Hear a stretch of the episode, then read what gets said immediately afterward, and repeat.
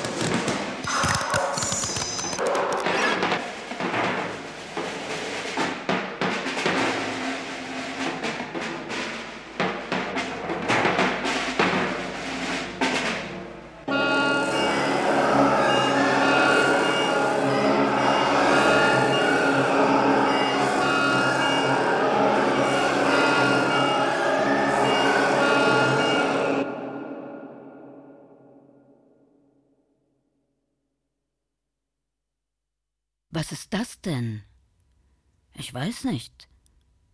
Hörst du auch diesen Schrei? Ein Geheul zwischen Mensch, Tier und Maschine. Es kam näher. Und dann tauchte das Mädchen auf. 15, 16 Jahre alt, Mütze, Rollerskates, unten vor dem Gesicht ein Tuch. Sie hing hinten an einem Lastwagen. Sie hielt sich mit einer Hand fest und mit der anderen, weit vorgestreckten, gab sie dem Fahrer ein Zeichen, auf die Tube zu drücken, loszuzischen. Sie war eine Sirene. Die Sirene einer Ambulanz. Sie streckte zwei Finger ihrer Hand aus, um auf den Raum weit vor sich zu deuten. Der ganze Raum gehörte ihr, die ganze Stadt, das gesamte Universum, glaubt sie, das Maschinenmädchen. Da tüt, da ta.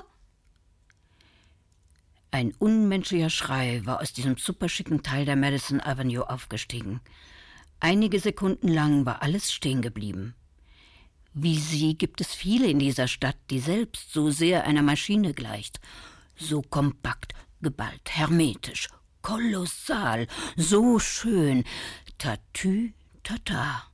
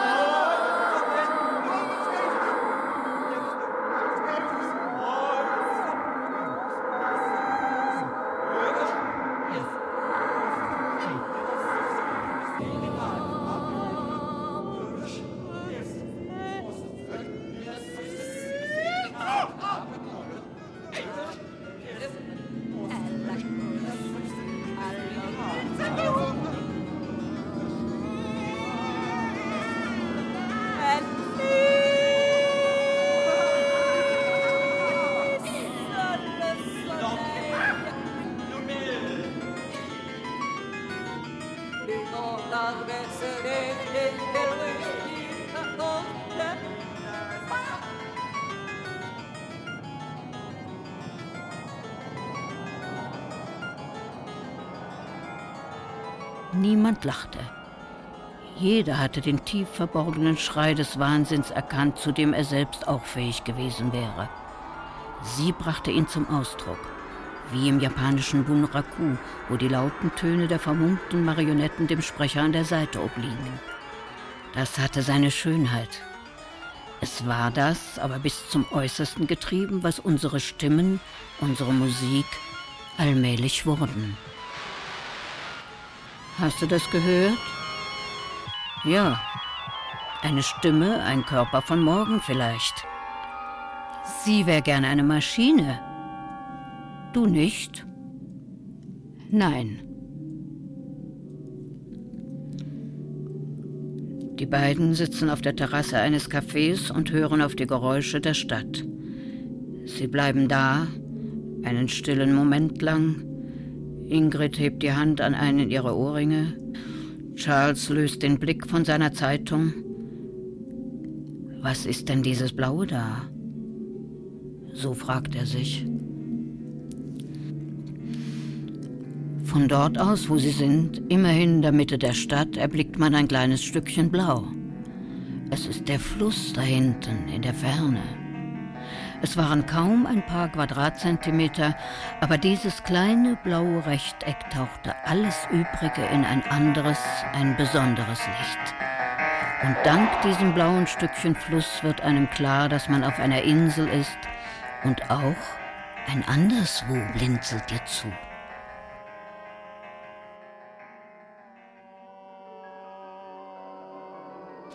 Shanghai, yes, your sunny sky, I see you now.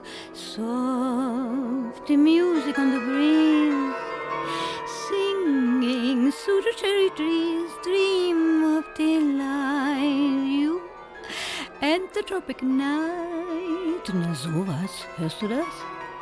Ich war mir nicht sicher, aber ich fragte mich, ob ich wirklich richtig höre.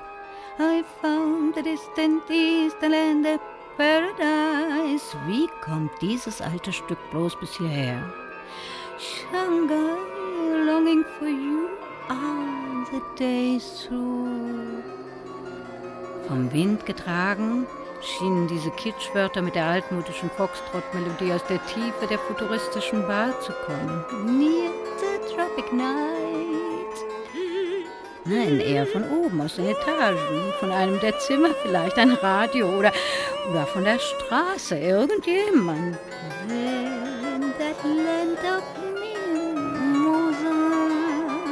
Aber nein, da war niemand. How could I I would miss you so? Sie drehten sich um. Niemand da. Es hatte aufgehört. Heiligabend 1943 im hohen Norden an der Ostseeküste. Die Hand des kleinen Mädchens streicht zerstreut über den weißen Pompon an seinem sibirischen Hasenfellmantel. Die Kapuze ins Gesicht gezogen, mit einer sehr ernsten Miene für ihre viereinhalb Jahre sitzt sie, Decken aus Wolfspelz über den Beinen, allein, tief in die Bank geschmiegt. Mit aufgeklapptem Verdeck saust der von zwei Pferden gezogene Schlitten über den Schnee. Der Kutscher hält seine Peitsche hoch erhoben in die Dunkelheit. Seidiges Knirschen unter den Kufen. Pulvrige Garben sprühen zur Seite weg. So fährt er lautlos dahin, fliegt über die kahle Ebene. Nur einige Sträucher, dann am tintenschwarzen Meer entlang. Schaumbesprühter Stechginster, Netze von Deichen, an denen sich die Windböen brechen. Dunkle, sphärische Bojen, die sich auf der Wasserlinie wiegen, das Wiehern der Pferde, in dem das dumpfe, regelmäßige Grollen der Bomben untergeht und dann weiterdröhnt. Achtung! Wachtposten! Halt! Der Kutscher zeigt dem Soldaten einen Ausweis, der legt die Hand an die Mütze und grüßt. Passieren lassen, passieren lassen. Die Wache schiebt mit dem Fuß den Stacheldraht weg, öffnet die Schranke und der Schlitten fährt weiter bis zur Garnison. Baracken, die von wenigen Laternen, dem Widerschein des Schnees und hin und wieder kurz aufleuchtendem Schimmern am Himmel erhellt werden. In weiter Ferne lange Leuchtspurbögen, blütenförmige bunte Raketen, langsamer Niederschlag als Christbäume. Kutscher springt herunter, öffnet die niedrige Tür des Schlittens, hilft dem kleinen Mädchen, den Fuß auf den Boden zu setzen. Der Wachtposten ist vorgegangen, hält ihr die Tür der Baracke auf.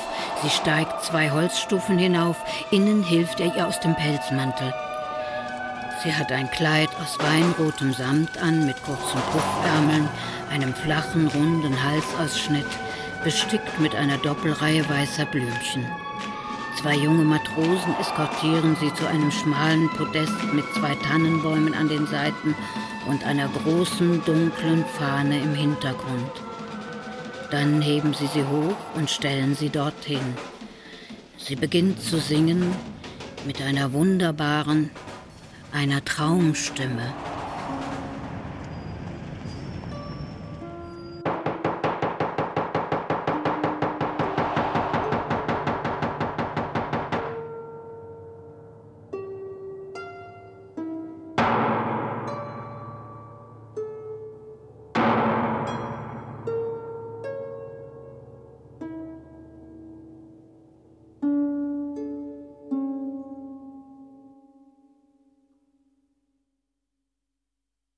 Von jeher gab es in dem großen, L-förmigen Haus meiner Kindheit in der Brunnenstraße 2a in Saarbrücken Musik in allen Stockwerken. Drei Klaviere, zwei Kontrabässe, ein Akkordeon. Man brauchte sie nur zu benutzen. Flöten, lauter Harmonikas, ein Cello. Überall waren welche. Es war das Haus der Musik. Und dann im Krieg eine Bombe und all das wurde zu Staub.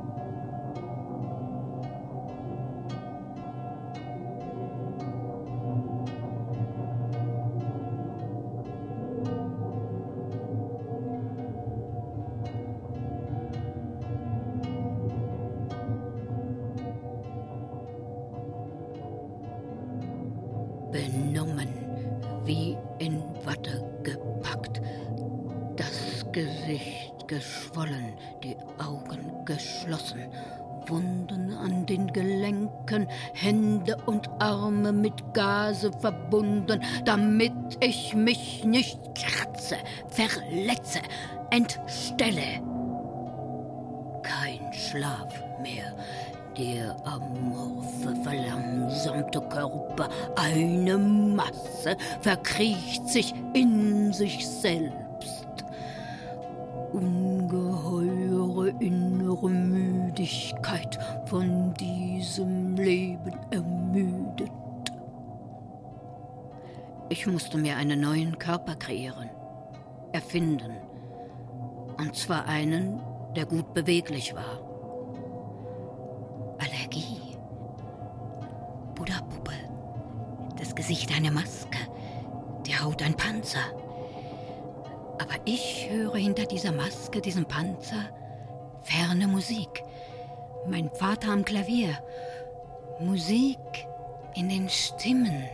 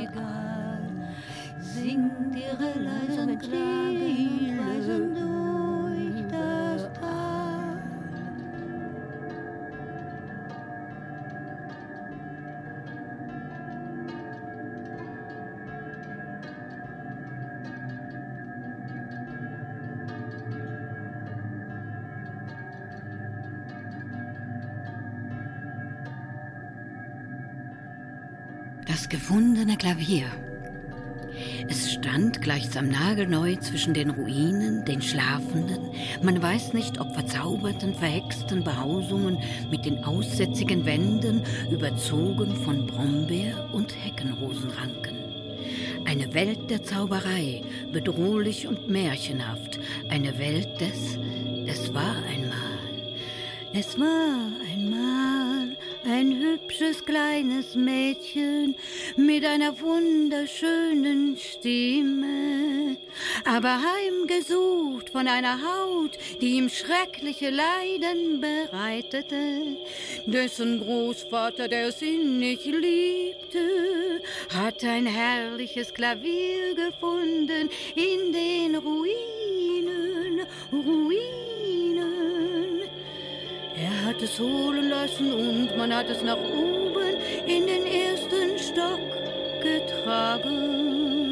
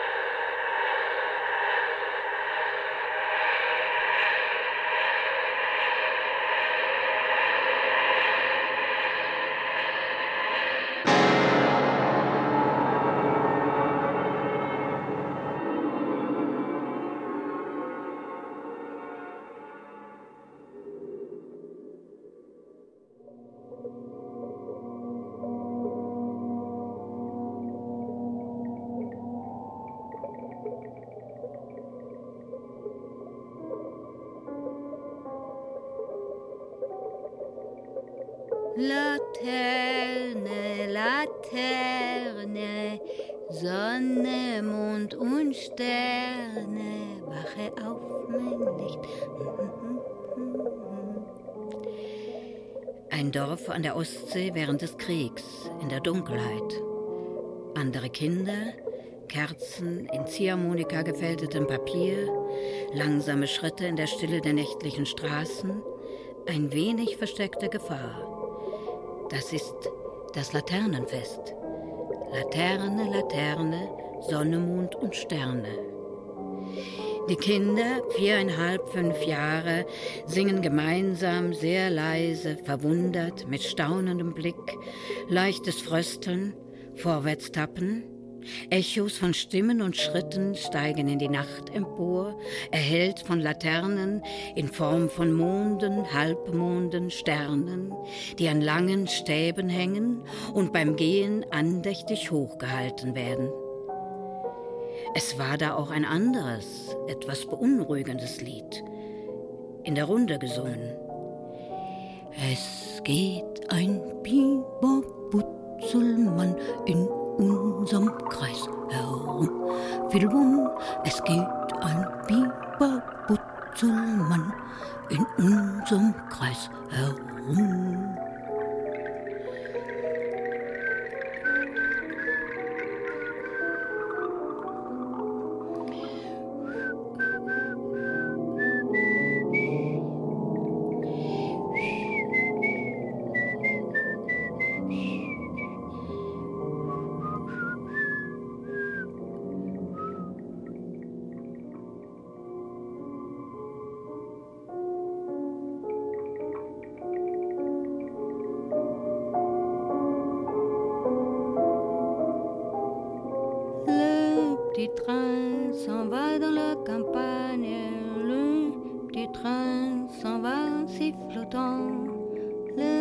Le petit train s'en va dans la campagne.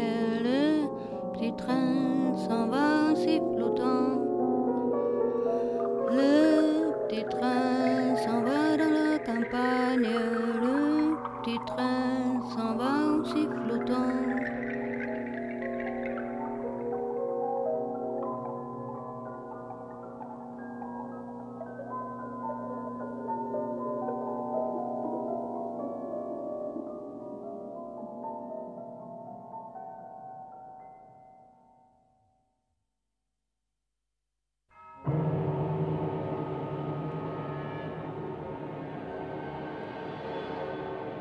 kleine Zug verschwindet in der Landschaft, der kleine Zug verschwindet und pfeift.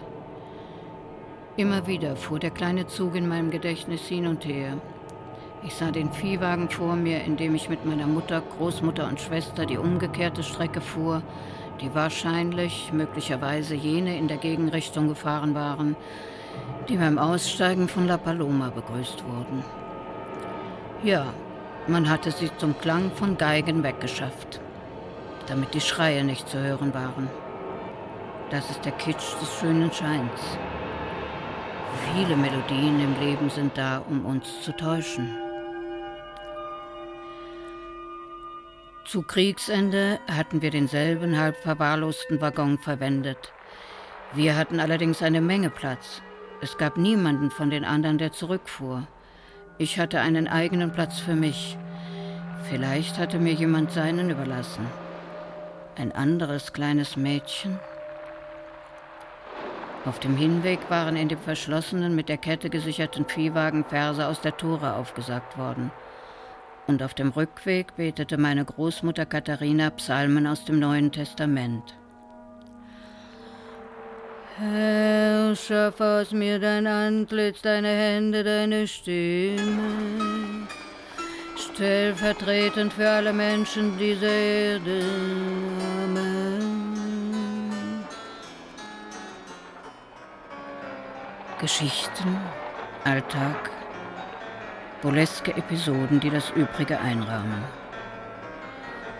Dazwischen ist so etwas wie ein weißer Fleck auf der Landkarte, eine unerforschte, namenlose, sogar unbenennbare Gegend oder eine dunkle Zone im Gehirn, die man sich nicht eingestehen kann. Alles war da, im hellen Licht ausgestellt. Aber geblieben ist eine Schattenzone. Das zentrale Ereignis, das Wichtige, das Ziel ist verblasst, verborgen. Es bleiben die Ränder, die Seitenstreifen, direkt davor und direkt danach, kurz die kleinen nebensächlichen Dinge, als könnte man um diese unwahrscheinliche Wahrheit nur kreisen.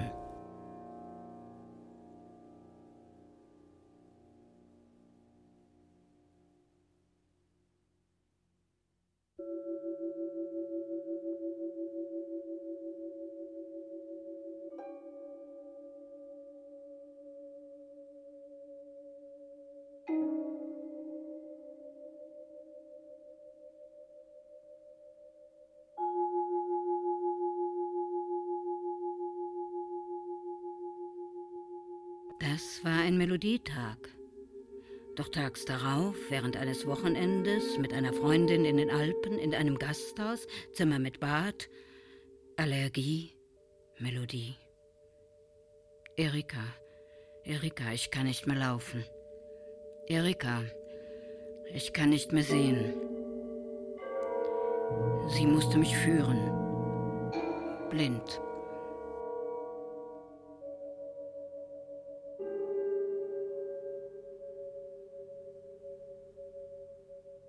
Ich hatte keine andere Wahl mehr.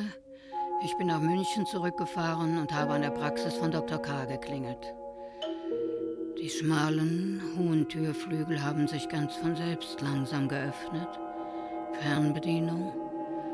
Reglos weit hinten in der Mitte des Vestibüls stand er, eingerahmt von der Türöffnung. Kaltes Licht der Wand leuchten, scharfe Kanten, spitze Winkel sauber getrennte Flächen. Ich habe sie seit langem erwartet. Ich wusste, sie würden kommen. Das schien sein Blick zu sagen, aber arglos. Er bedeutete mir einzutreten. Ich ging mühevoll hinter ihm her durch den langen Flur. Mein Körper gehorchte mir nicht richtig. Die erste Seance hatte begonnen. Gut, also, ich habe es versucht, er hat es versucht, wir haben es versucht. Wir haben nicht versucht, den Faden zu finden, sondern ihn zu verlieren, ihn spinnen zu lassen, von einer Seite zur anderen, von allen Seiten der Zeit, sich mit den Wörtern treiben zu lassen, ins Innere der Wörter, zwischen die Wörter, vor allem das Schweigen, Herzklopfen, Atem, das Vergleichen dessen, was nicht zu vergleichen ist, wie man glaubt, das Einbeziehen dessen, was uns fremd ist, wie wir meinen. Was hat das miteinander zu tun? Was heißt das hier? Was heißt das hier? Dr. K. hatte ein gutes Ohr. Er erfasste ebenso genau den Ton der Sätze wie ihren Sinn.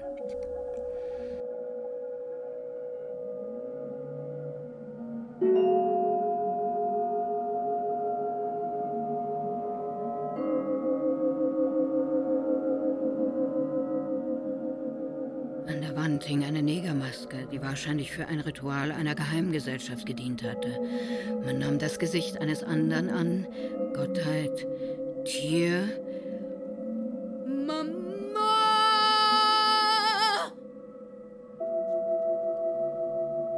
Ich habe geträumt, ich bin in der Wüste. In der Ferne eine riesige Sphinx aus Metall. Es ist meine Mutter. Sie hat den Blick einer Blinden. Sie sieht mich nicht. Sie blickt weit weg in die Wüste, eine Sphinx aus Metall, aufrecht stehend wie eine Pyramide. Mama! Mama!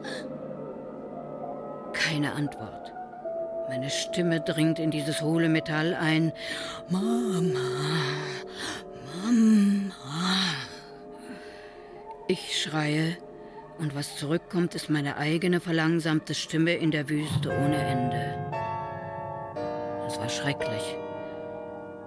Schrecklich. Eine furchtbare Angst. Die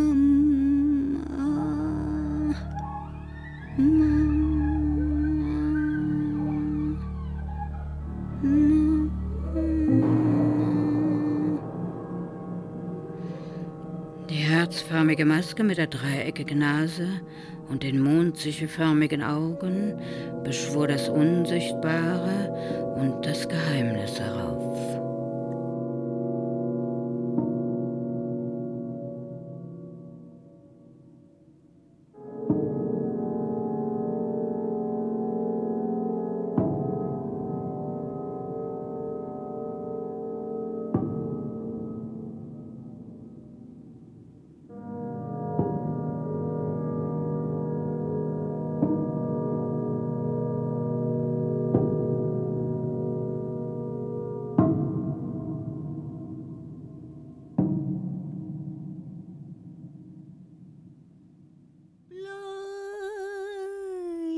sleep.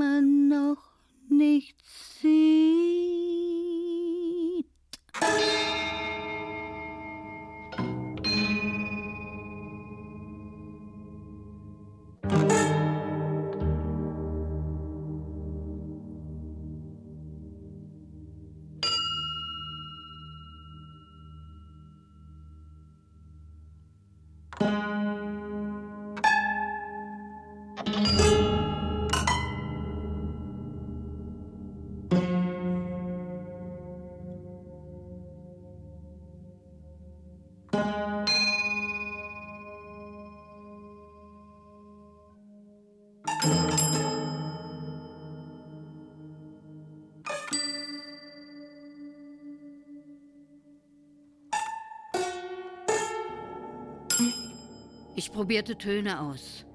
Ich wähnte mich allein auf der Schaukel des tristen Kinderspielplatzes, mitten in diesem verlassenen Brachland.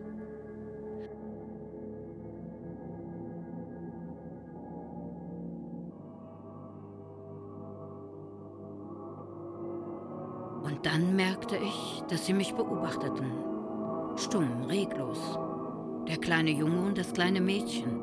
Sie mochten sechs, sieben Jahre alt sein. Genauso alt wie ich, als ich damals zum Spielen hierher kam. Sie beobachteten mich ernst und erstaunt, wie ein Tier oder einen Samurai.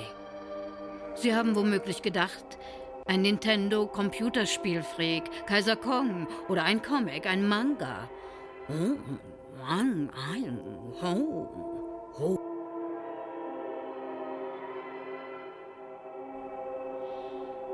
Dann hatte ich mich auf den Rückweg gemacht. Die beiden Kinder waren mir neugierig bis zur Metzgerei gefolgt. Wir haben dich schon gestern gesehen, sagte das Mädchen, als ich sie im Hinauskommen anlächelte, mit dem rohen Fleisch, dem Rippenstück in der Hand. Ja, wir haben dich schon gestern gesehen, wiederholte der Junge. Du hast so komische Töne mit deinem Mund gemacht. Du hast dich auf unsere Schaukel gesetzt. Was tust du hier? Warum gibst du ganz allein Schreie von dir wie Bruce Lee? Nein, nicht wie Bruce Lee, wie Jackie Chan. Ja, und wie in den Computerspielen. Ich übe. Bist du Sängerin? Ja. Bist du im Fernsehen? Nicht oft, manchmal. Das hört sich aber nicht nach Liedern an, was du da machst. Nein, das ist eine Übung. Sie ist mit dem eingepackten Stück Fleisch in der Hand davongegangen. Sie hat noch ein Weilchen ihre Übungen fortgesetzt.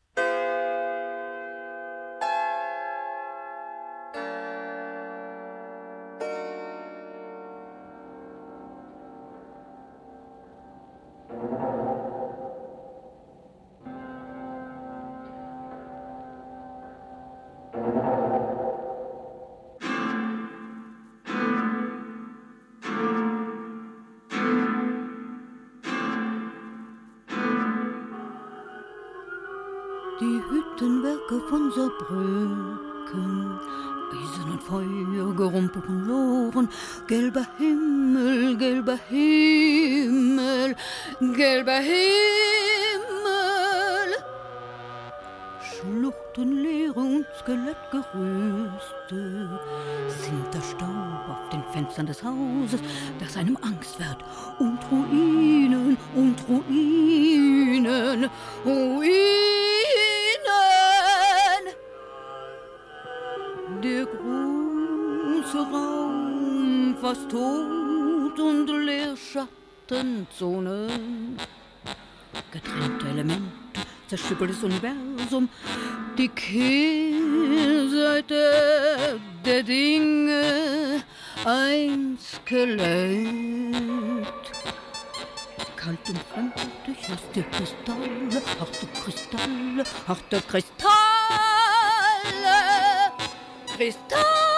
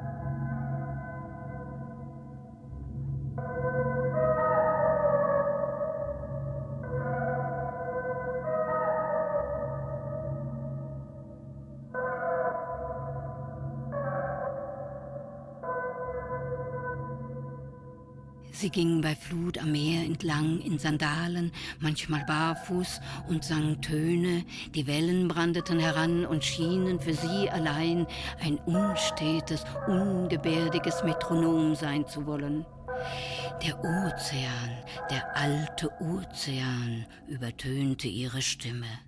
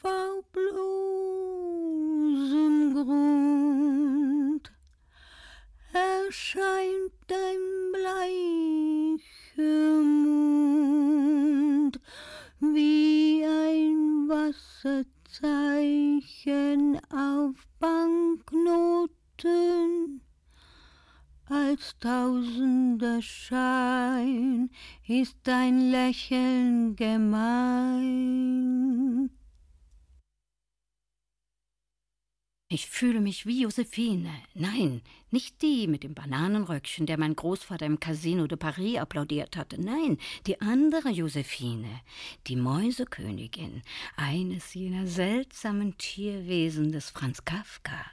Sie war immer etwas traurig und fremd, weil man ihren Gesang abgöttisch liebte, aber niemand sagen konnte, warum. Und war es denn überhaupt ein Gesang?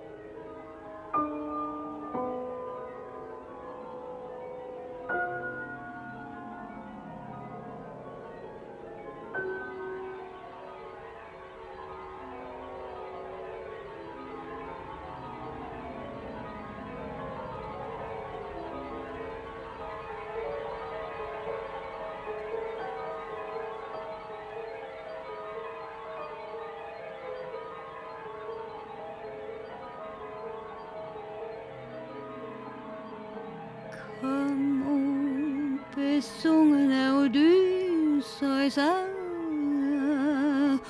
große Ruhm der Akaie.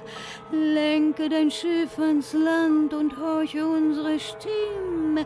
Ah, denn ihr steuerte noch keinem schwarzen Schiffe vorüber, ihr dem süßen Gesang aus unserem Munde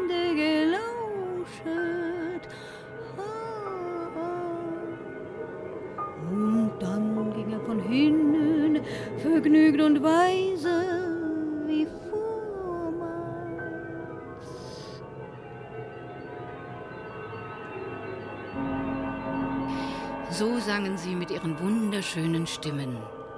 Und da kann Odysseus es nicht länger aushalten. Er ist außer Rand und Band. Er befiehlt, bindet mich los, bindet mich los. Ich flehe euch an.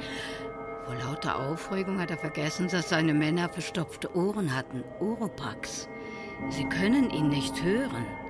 Also beschwört er sie mit einer Bewegung der Augenbrauen. Doch sie kommen und binden ihn noch fester, schnüren ihn noch enger. Seile, Stricke, Taue, Fesseln, Ketten.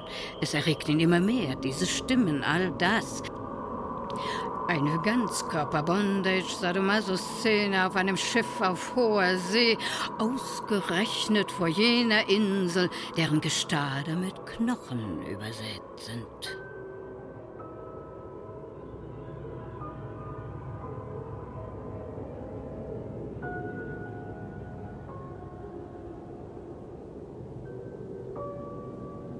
Jedenfalls hatte er, Odysseus, sich kein Wachs in die Ohren gestopft. Er war zu neugierig, diesen wunderbaren Gesang zu hören. Er hat sich das Liebe, was für ein Bild, gefesselt angehört. Und man braucht gar nicht bis zu Odysseus zurückzugehen.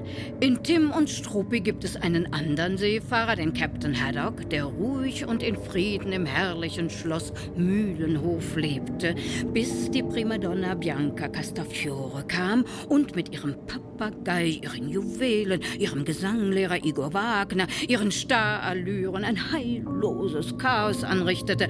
Dazu dann noch ein Fernsehteam mit tausend Kabeln, über die Professor Bienlein stolz stolperte und auf die Schnauze fliegt, während Haddock ein Scheinwerfer auf die Birne fällt und die Diva ihre große Juwelenarie anstimmt.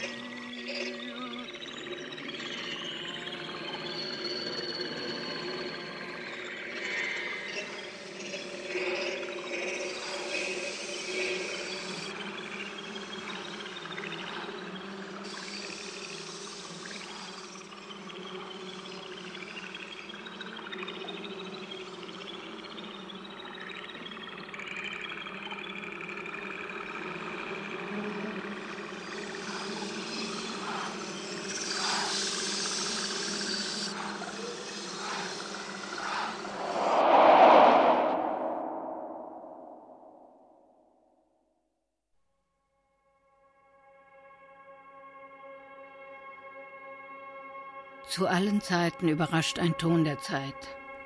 Ich heb ihn auf, den Tonfall, das Rumoren, die Geräusche, auch die der Straße, die dümmsten, die vulgärsten, wie früher bei Lottelenia. Oder ja, Candy Darling.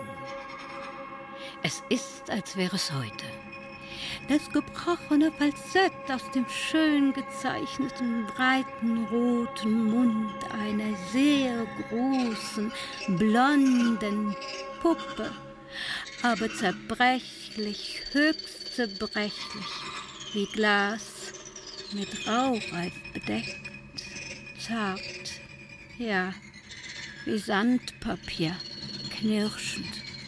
Und auch ein kleines bisschen falsch. Sie sang strahlend, mit verdrehten, nach hinten weggekippten Augen aller Jesus, die Ballade von Bobby McKee, die Janis Joplin berühmt gemacht hatte.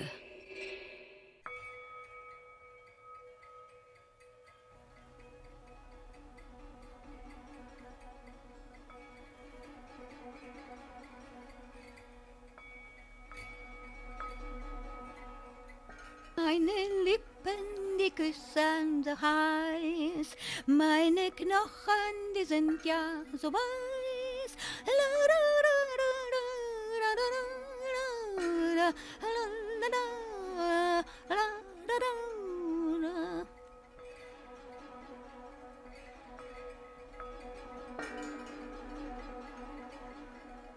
Meine Lippen, die küssen heiß. Knochen, die sind ja so weiß.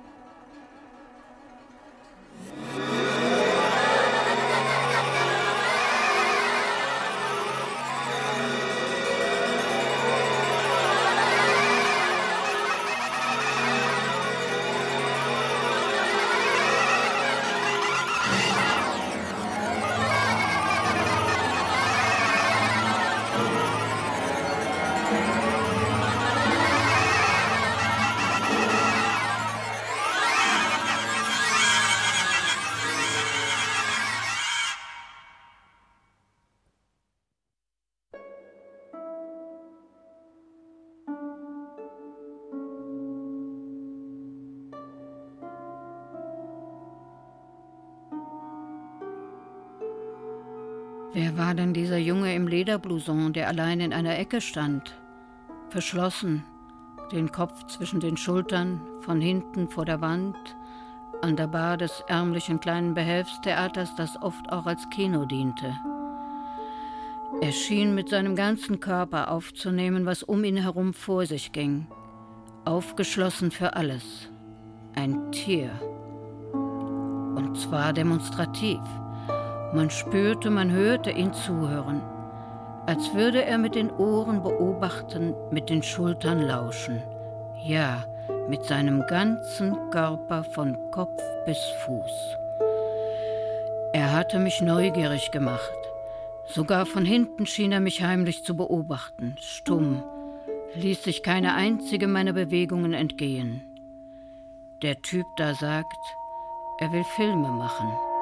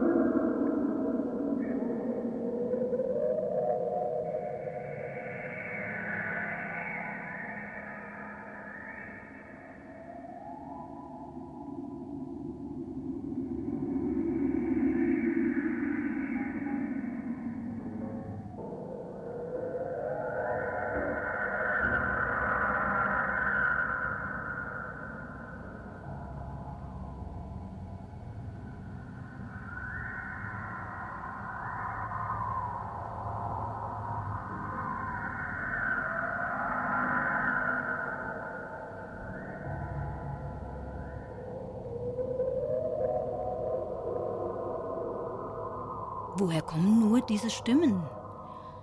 Chef, Chef! Verdammt! Dass mich der Henker hole. Ich verstehe überhaupt nichts. Chef, die ganze Expeditionsmannschaft ist von den Radarschirmen verschwunden. Sie hat sich verflüchtigt, in Luft aufgelöst, wie diese untergegangenen Kontinente der Legenden Atlantis. Doch wohl einige Überlebende, mein lieber Spielvogel. Ja, Chef, sogar eine ganze Menge, aber in einem traurigen Zustand. Fast alle an der Pest erkrankt, wie abwesend, als lebten sie in der Vergangenheit oder in der Zukunft. Sie sind aber da und sind nicht da, sind in nostalgische Träume versunken oder von blödem Optimismus befallen. Das Gehirn prallvoll mit Vergangenheitspilzen. Knien sie nieder und küssen der Zukunft den Arsch. Statisten in einem abgenudelten alten Film, der als Endlosschleife läuft und ihre Visage ist ein bisschen entstellt von Geld, Gold und Silbernitraten. Hören Sie auf, von Ihrer Raumzeit zu träumen, auf Dichter zu machen.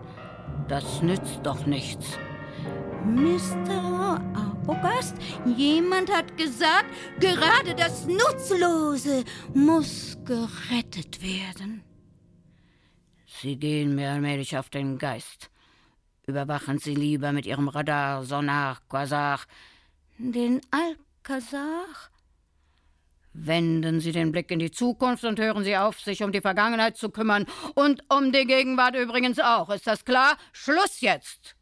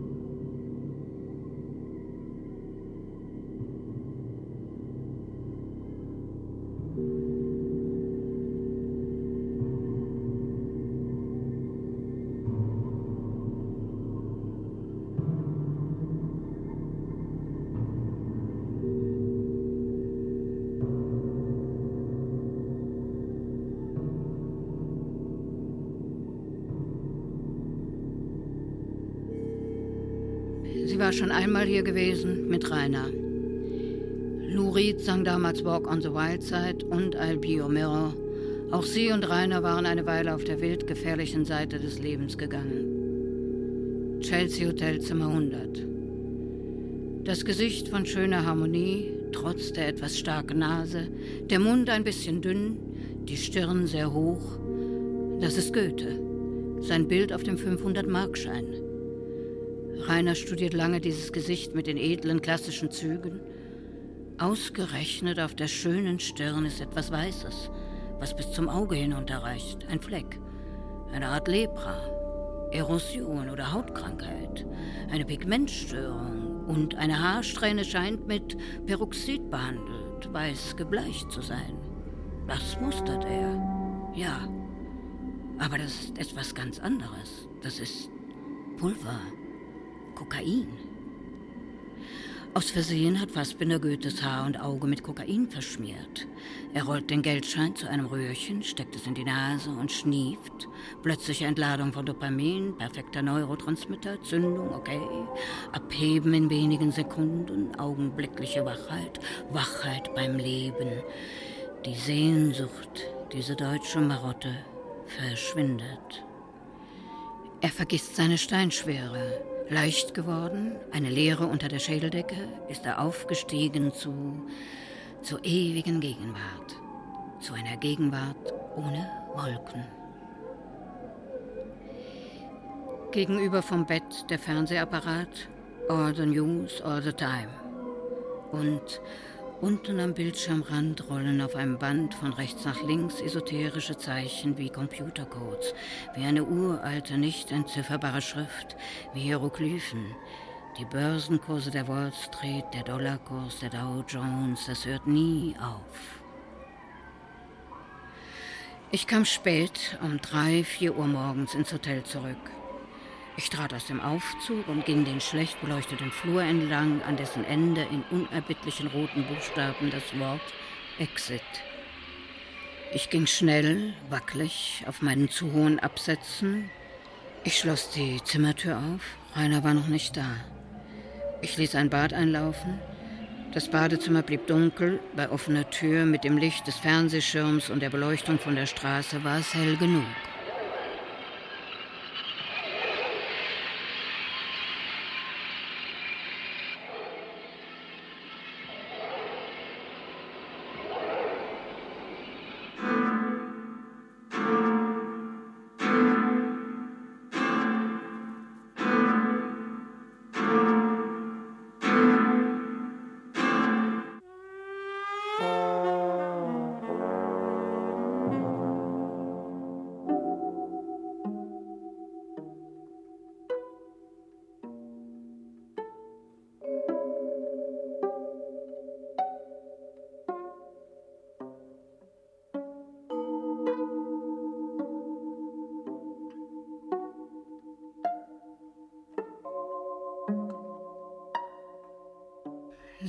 In der Sitzbadewanne nieder.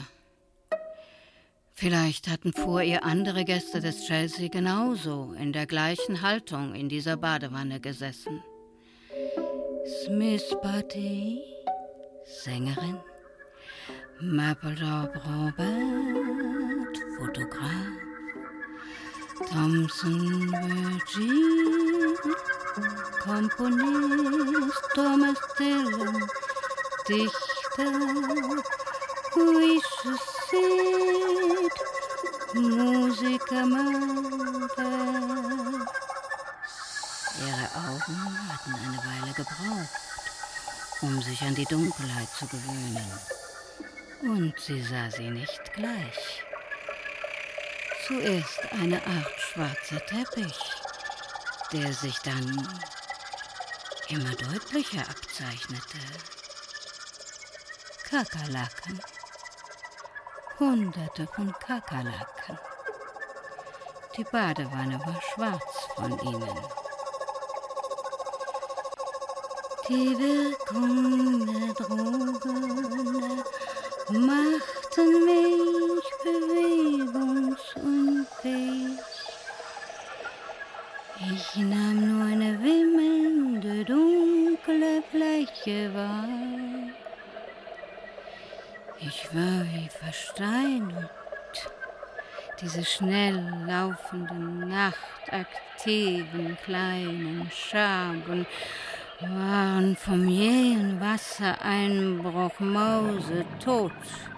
Oder, und das war auch nicht besser, schwerstens angeschlagen. Eine Stunde später lag sie immer noch im inzwischen kalten Wasser, noch immer reglos. Kakerlaken krabbelten in ihrer offenen Handfläche herum, die auf dem Wannenrand lag. Als Rainer im Dunkeln das Zimmer betrat, sah er von weitem das unbenutzte Bett. Beunruhigt fragte er sich, wo sie wohl geblieben sein mochte. Ingrid. Ich bin hier. Die Stimme, die er da hörte, klang nicht verängstigt. Eher wie jemandes Stimme, der in einem kleinen Ausschnitt den Schrecken einer anderen Welt den Schrecken unserer Welt gesehen hatte. Er ging zur Badewanne, sie rührte sich nicht. Trotz all seines Gehabes ganz in Leder war er ein Mann des Wortes. Er fand sofort das richtige Wort. Es war ein einfaches Adjektiv. Eines der einfachsten. Die einfachste Sache der Welt. Weiß. Hier ist es ganz weiß. Komm hierher. Fassbinder faltete das Betttuch auf, das er rasch geholt hatte, und hielt es einen Moment vor sie hin. Dann wickelte er sie darin ein. Wie ein Medium, das einer Suggestion gehorchte, erhob sie sich langsam, mechanisch. Er hielt sie beim Arm und sie ging geradewegs zum Bett. Sie reagierte auf Weiß. In diesem Augenblick, der auf einen Blackout in höchster Not folgte, war sie wehrlos, unkontrolliert und empfänglich für Vergessenes und vielleicht sogar für nie Gesehenes.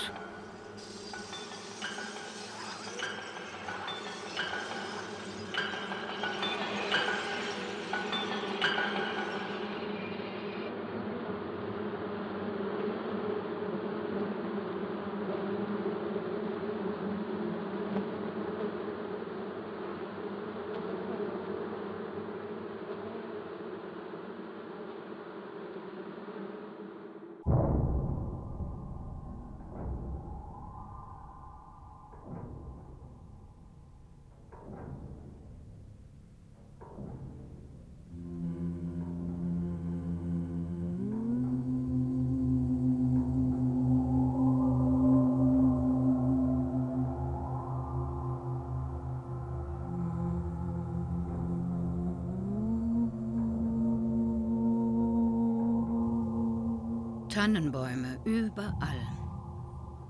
Die ewige Weihnachtsdekoration. Eine Rhapsodie aus Lichtgirlanden, goldenen Kugeln, rieselnde Wasserfälle aus Drähten mit winzigen Birnen wie eine silbrige Haarpracht elektrischer Dreadlocks, eine zerbrechliche Patisserie aus phosphoreszierendem Fadenzucker. Doch wie in einem Musikstück kündigt sich ein neues Thema an. Unauffällig zuerst, ein kurzer Akkord. Vier oder fünf Töne. Was ist das für ein paspeliertes rotes Schleifchen, das zuerst mitten auf dem Zweig eines Baumes erscheint? Dieses ganz neue Dekorationsmotiv, das sich verstohlen in das Fest einschleicht. Jetzt taucht es etwas weiter oben in der Avenue vor den Pelzen von Sachs wieder auf. Dieses Band, wie ein Ausrufezeichen in all diesem kitschigen Plunder. Dann braust es frei heraus als Hauptthema auf. Es gibt nur noch sie, diese blutroten gekreuzten kleinen Bänder, die aus den Knopflöchern aufgeflogen sind auf die Tannenbäume des Kirchenvorplatzes rund um die schweren offenen Türen der St. Patrickskathedrale, aus der Orgelakkorde nach draußen dringen, die Messe für die Toten der neuen Epidemie hat begonnen.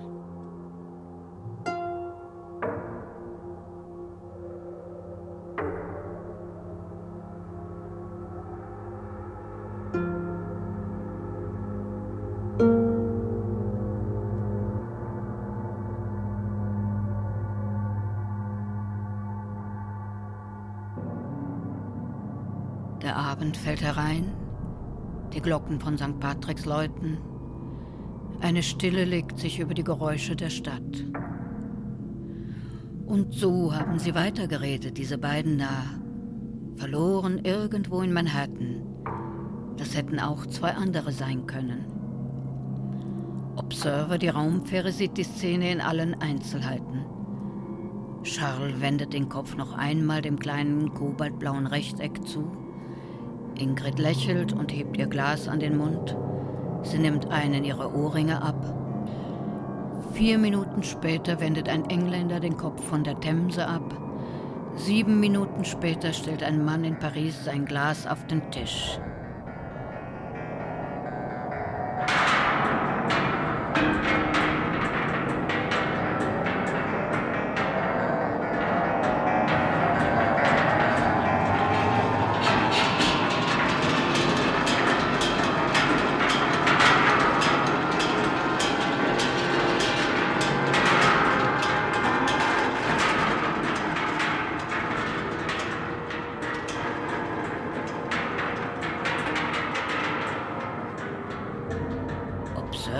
Die Welt in 40 Minuten, Brahma allerdings in einer Sekunde.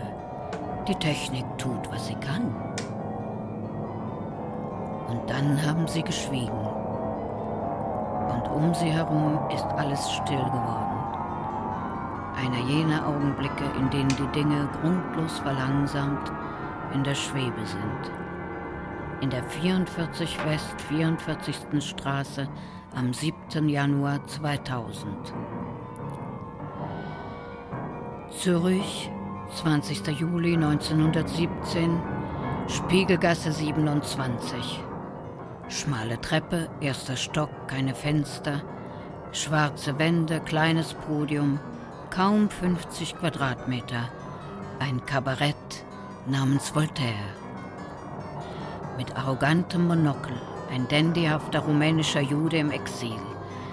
Er liest eine 25 Jahre zuvor in der heiteren Bucht von Rapallo geschriebene hymnische Ansprache, die nicht von ihm ist.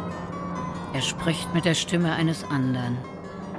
Er selbst, ein Medium, besitzt nichts. Das ist seine Kraft. Er zitiert. Wir, es kommt die Zeit, wo der Mensch nicht mehr den Pfeil seiner Sehnsucht über den Menschen hinauswirft und die Sehne seines Bogens verlernt hat zu schwirren. Und der letzte Mensch blinzelt in die Sonne und fragt, was ist Liebe? Was ist Stern? Was ist Schöpfung? Was ist Sehnsucht?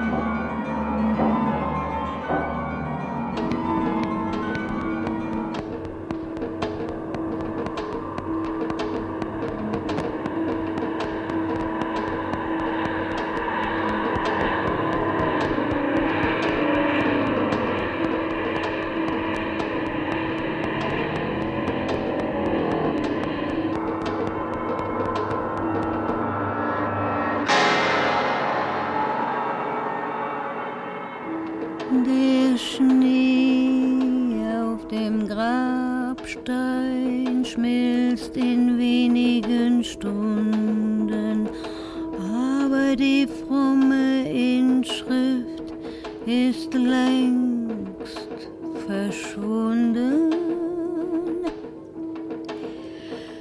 Jetzt erscheint dein Körper, trittst aus dem Schatten ins Licht, zögernd nach und nach.